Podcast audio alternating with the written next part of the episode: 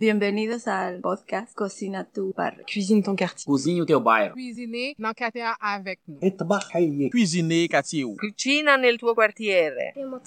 Cuisine ton quartier. Ici Annie Roy de Atza quand l'art passe à l'action. Je suis allée dans cet arrondissement montréalais à la rencontre des personnes réfugiées et immigrantes, de ceux et celles qui les aident dans leur intégration et des artistes qui s'en inspirent pour vous offrir ce grand parcours balado Cuisine ton quartier. Ouvrez votre cœur et vos oreilles et bonne rencontre. Moi, ce que j'aime manger, c'est peut-être un plat qui me rappelle mon, enfance. Euh, je suis né dans le Jura, en France, et euh, le gratin dauphinois de ma mère, euh, ça reste un souvenir impérissable que je renouvelle régulièrement. Bonjour, je m'appelle Bernard Vallée. Alors, bienvenue dans ce balado euh, Cuisine ton quartier, Côte-des-Neiges. Je me définis sur mes cartes d'affaires comme Sherpa urbain. Je cherchais un, nom à mon métier. En fait, j'accompagne. Pas comme les Sherpas de l'Himalaya dans des conditions très difficiles, mais en fait, j'accompagne des, des citoyens, mes, voisins, mes, mes concitoyens, dans une découverte, mais souvent c'est une redécouverte de leur ville. J'ai commencé à faire ça dans un cadre euh, militant, ici, dans ce quartier, qui, s'en allait en démolition dans les la, différence la plus complète. Et je me suis aperçu que de développer un sentiment d'appartenance par une connaissance et une compréhension de l'histoire et de l'évolution, on dirait que ça donnait l'autorisation ensuite de s'engager ou, le goût de s'engager. Donc c'est par ce biais de connaître ses racines, même quand c'est des racines toutes nouvelles, comme étaient les miennes puisque je suis un immigrant, connaître ses racines permet d'appuyer un engagement citoyen et un engagement militant pour que ce quartier, ce cadre de vie euh, reste euh, intéressant. Alors comme ça, j'ai développé euh, des tonnes de visites dans différents secteurs et aussi avec des thèmes qui traversent plusieurs quartiers, l'histoire des femmes, l'histoire des, l'histoire des marginaux, l'histoire des communautés culturelles.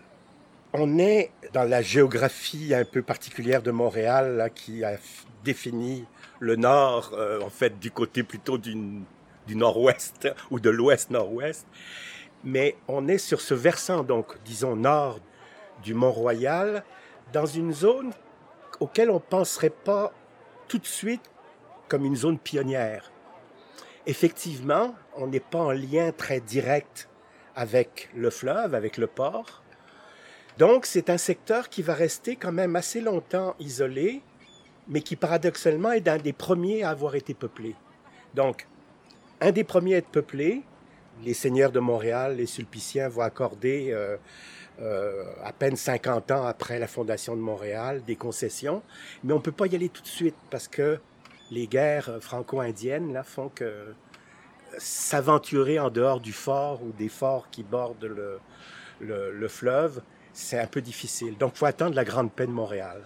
Cette Grande Paix de 1701, qui va mettre fin aux guerres entre les Indiens eux-mêmes, alliés ou ennemis des, des Français, et entre les Français et les Amérindiens, va permettre donc aux colons qui ont reçu des concessions de s'établir sur des côtes qui sont plus éloignées de la garnison, mettons.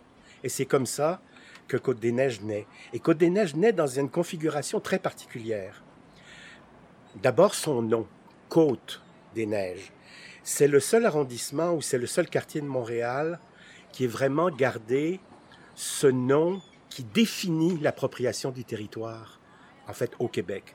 C'est quoi la côte? La côte, c'est pas une pente, hein?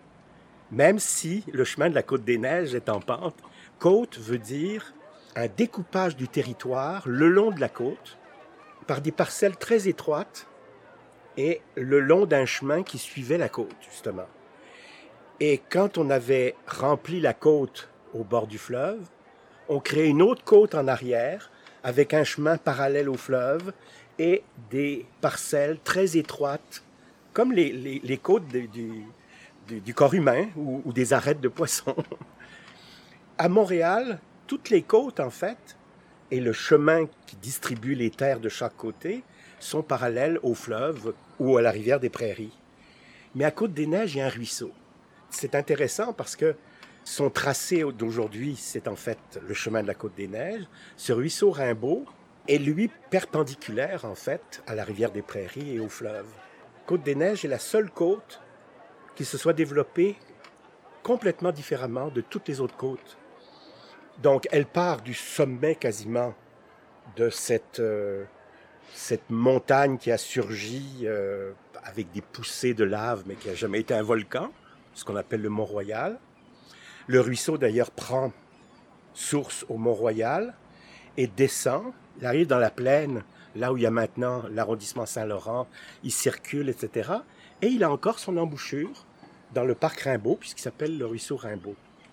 Et très tôt, euh, Marguerite Bourgeois, par exemple, va, demander qu'on y mette une chapelle dans cette côte qui s'appelait Notre-Dame-des-Neiges. Donc, voilà l'origine, une origine agricole, mais aussi très tôt, en fait, euh, vers 1730, comme le cuir était, euh, en fait, le plastique d'aujourd'hui, hein, on avait besoin pour tout, et pas juste pour des chaussures, pour la sellerie, toutes les courroies possibles et imaginables, les, sacs, les vêtements, euh, en fait, tout ce qu'on peut imaginer qu'on faisait en cuir autrefois. Il fallait donc des tanneries. On n'a pas de grosses rivières à Montréal, à part le fleuve. Donc, on va harnacher, et à des moments précis de l'année, où il y a beaucoup plus d'eau, mettons euh, à la fonte des glaces ou à l'automne, avec les grandes pluies, on va avoir des ruisseaux qui vont donner suffisamment d'eau pour euh, les besoins des tanneries. Les besoins des tanneries, c'est comme les besoins des moulins. C'est, c'est, c'est pas pour actionner nécessairement des machineries, c'est pour laver toutes les cochonneries, tous les produits toxiques qu'on met euh, sur la peau pour le, enlever le poil, pour le dégraisser, pour euh, etc. Le ruisseau Rimbaud, donc qui coule le long du chemin de la côte de Notre-Dame-des-Neiges, est peu à peu euh, euh, constellé de, tanneries. Mais il y a aussi les, fermes, des fermes assez, pas, opulentes, mais oui, assez riches, parce que la terre est riche, euh, il, y a, une production très intéressante.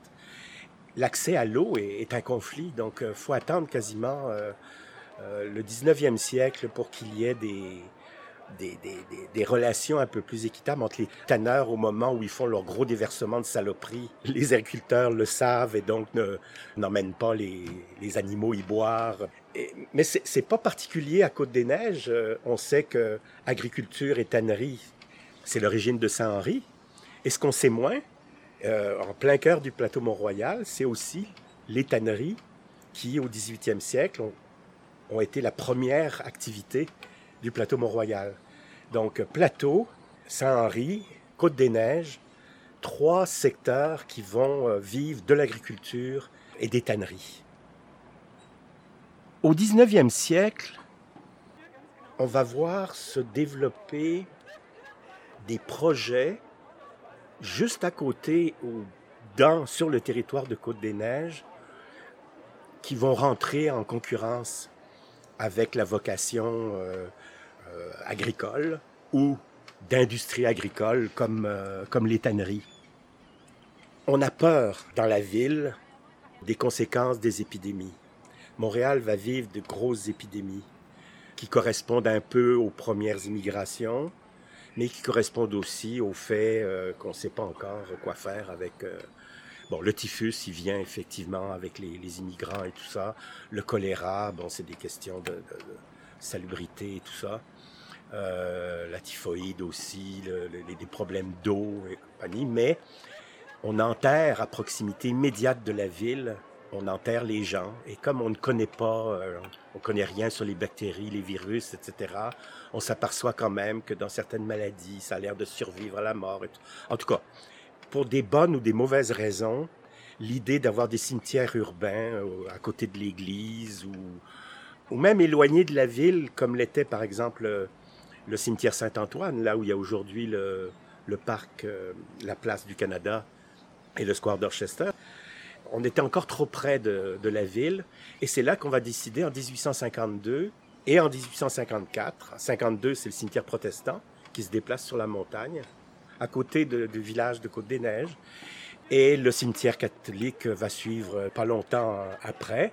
Et on va même voir, donc, euh, 50 ans plus tard, le cimetière juif, euh, je dirais des juifs euh, les plus récemment arrivés. Donc, autour de 1905, on ouvre le cimetière de la Savane au nord de Côte-des-Neiges et qui va abriter non pas la grande bourgeoisie euh, juive arrivée avec les Anglais à la conquête, mais c'est ce peuple juif arrivé dans les années fin 19e, début 20e, euh, de gens euh, chassés par la Russie tsariste, euh, euh, victimes des pogroms terribles qui sont passés en Europe centrale et en Europe de l'Est.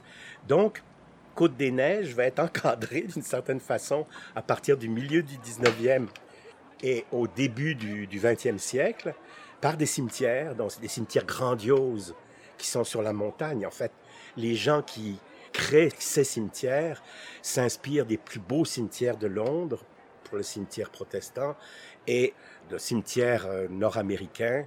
Et ce sont des grands architectes euh, qui en font non seulement un endroit où on veut éloigner la contagion de la ville, donc un endroit euh, hygiénique. En fait, c'est les premiers grands parcs. Dix ans avant la création du parc du Mont-Royal, les parcs des deux grands cimetières sont des lieux de promenade adorés par les Montréalais.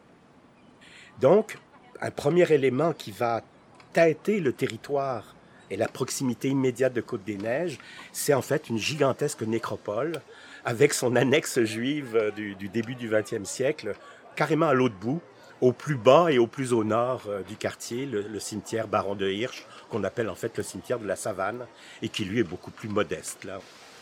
À la fin des années 20, un autre événement aussi important, ou une autre implantation aussi importante que les cimetières, c'est l'Université de Montréal. On commence à construire dans les années 30, mais crise oblige. euh, l'université fait, quasiment faillite. Donc la construction va, ne recommencera que dans les années 40.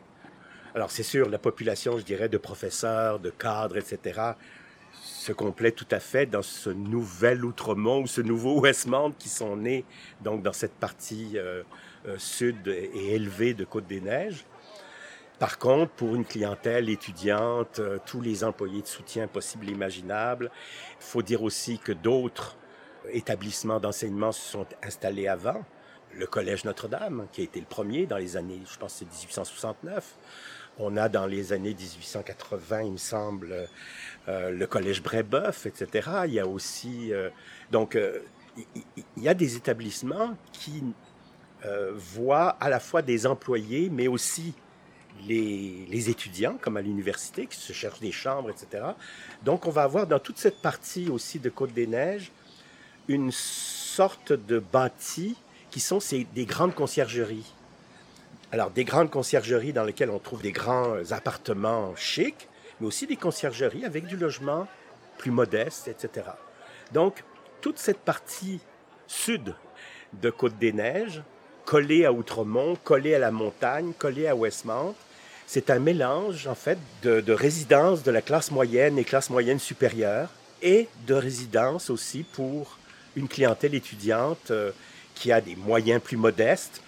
Euh, c'est un autre élément qui va favoriser l'urbanisation, mais une urbanisation qui est principalement centrée sur le sud, donc la partie la plus proche du Mont-Royal, qui s'urbanise, alors que au nord de Côte-Sainte-Catherine, là, on est encore dans les champs, les serres.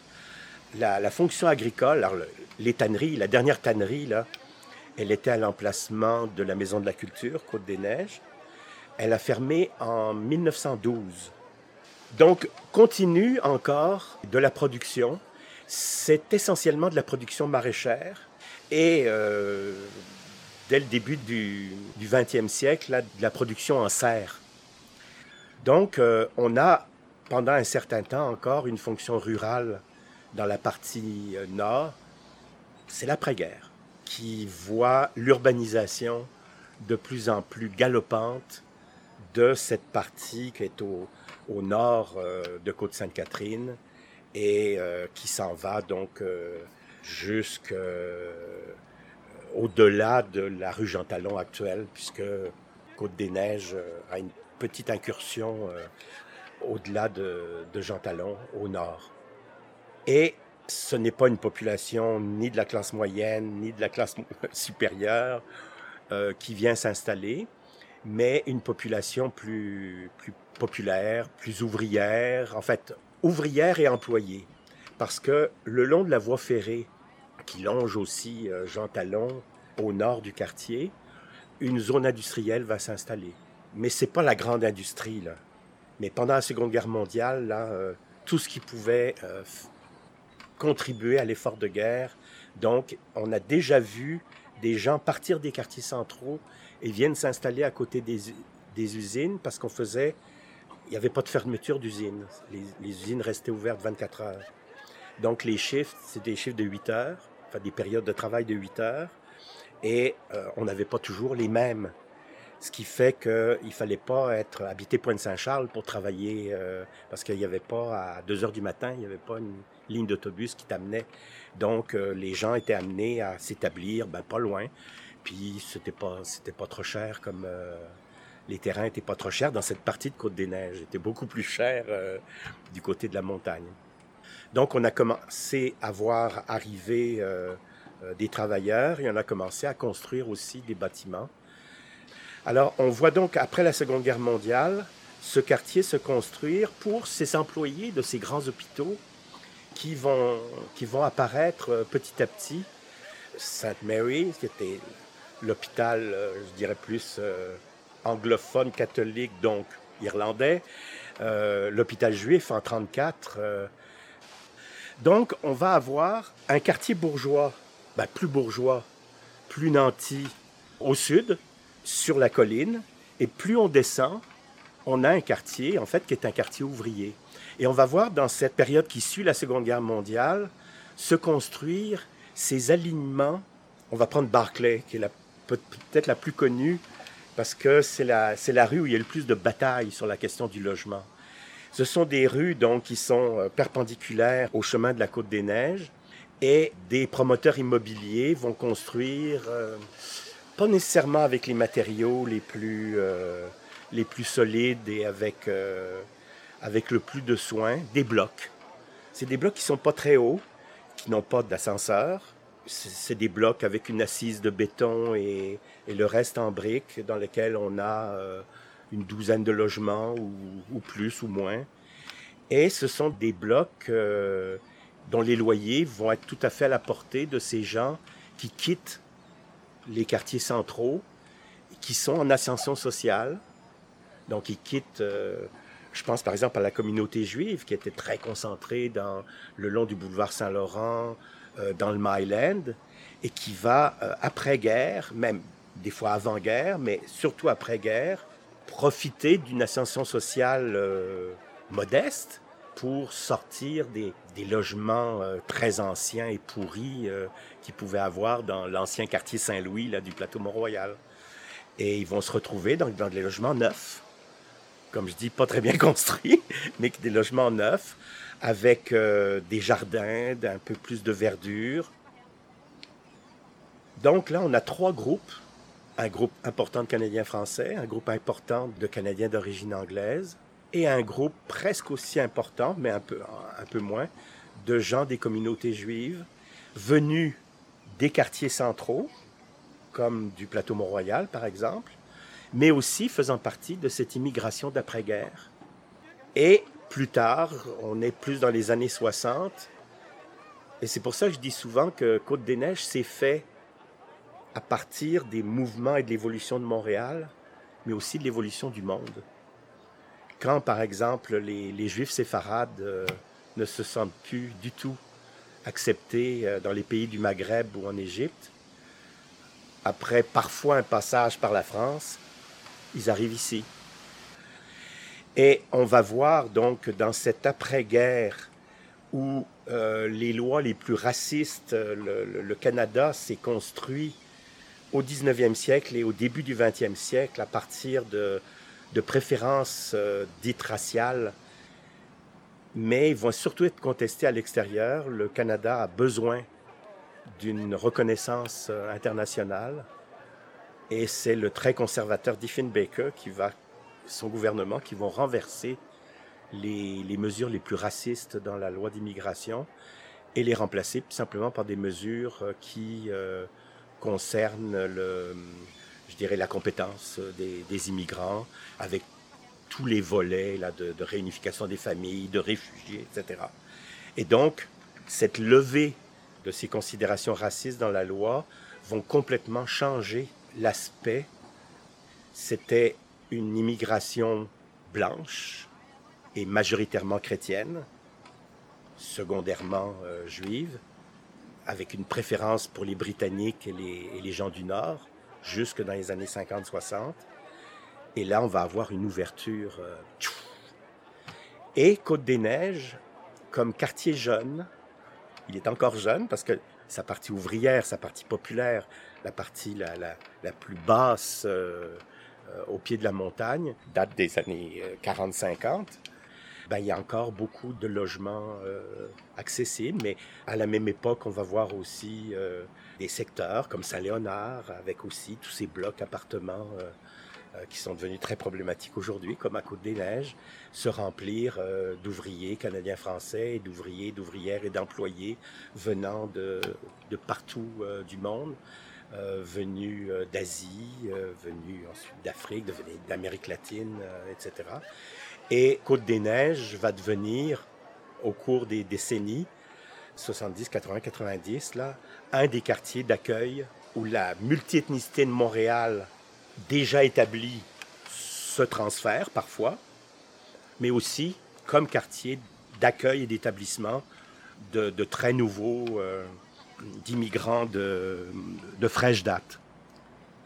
Comme d'ailleurs à, à, Parc Extension, auquel le quartier d'une certaine façon ressemble, même dans, dans son évolution, il n'y a pas de groupe hégémonique.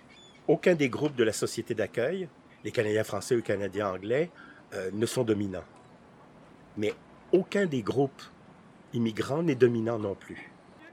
Et ça, ça fait des quartiers dans lesquels, malgré le poids des problèmes sociaux qu'il y a, et malgré aussi une certaine, euh, un certain communautarisme, ça reste des quartiers euh, confortables ethniquement. Parce que même si tu n'as pas beaucoup de contacts, tu les méprises pas.